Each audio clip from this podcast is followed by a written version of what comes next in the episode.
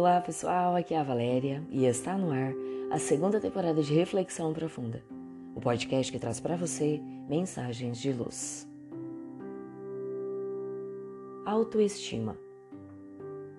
Como o próprio nome sugere, autoestima diz respeito a essa autoavaliação, ao juízo que fazemos de nós mesmos e se, como resultado disso, sentimos-nos bem ou não conosco mesmos. A autoestima envolve o autorrespeito, a autoconfiança, a certeza do próprio valor, o bem-querer a si mesmo. Normalmente, ouvimos os termos baixa autoestima e autoestima elevada, simbolizando os dois extremos bastante comuns. A baixa autoestima é produto do eu, não valho nada. Não sou ninguém, pior do que eu, só eu um processo de desvalorização sistemática em grande parte das situações da vida. São vítimas constantes que não conseguem enxergar seu valor, que se desmerecem em toda e qualquer situação, depreciam-se sempre que têm oportunidade. Não toleram sua imagem no espelho, sua voz, sua fotografia. Nunca estão satisfeitas com seu corpo.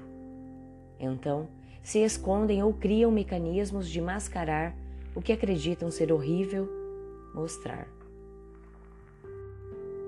Nas relações amorosas, frustram-se facilmente, pois não se acham merecedoras do amor do outro e acabam por auto-boicotarem-se ou mesmo sabotarem qualquer relacionamento que pareça saudável.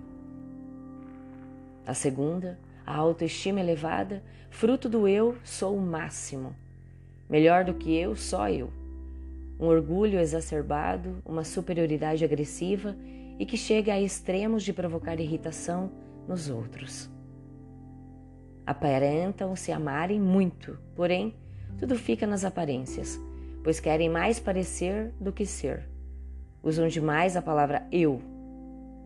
Eu fiz, eu sei, eu fui. Falam de si, ouvem pouco.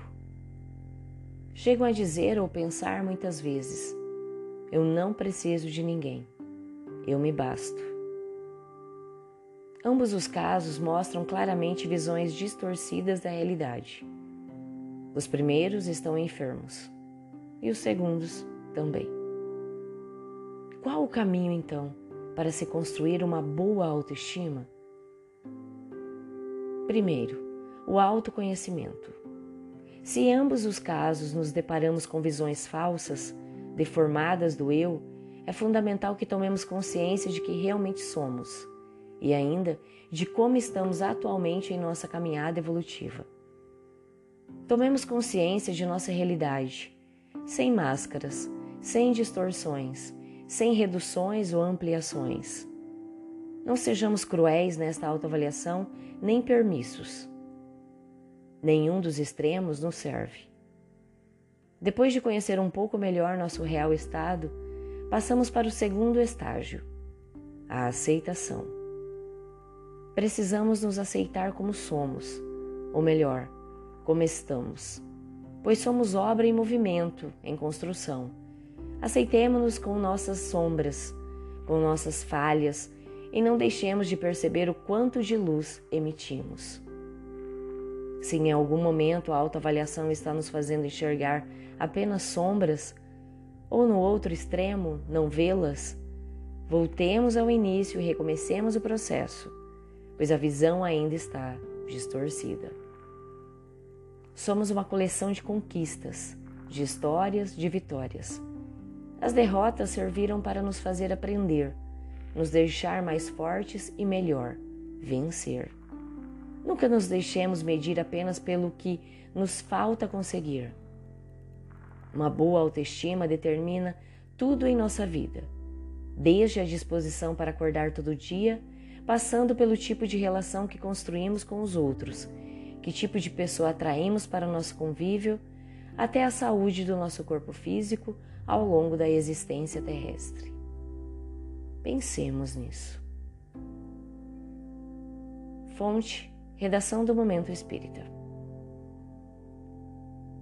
E assim, chegamos ao final de mais uma reflexão profunda.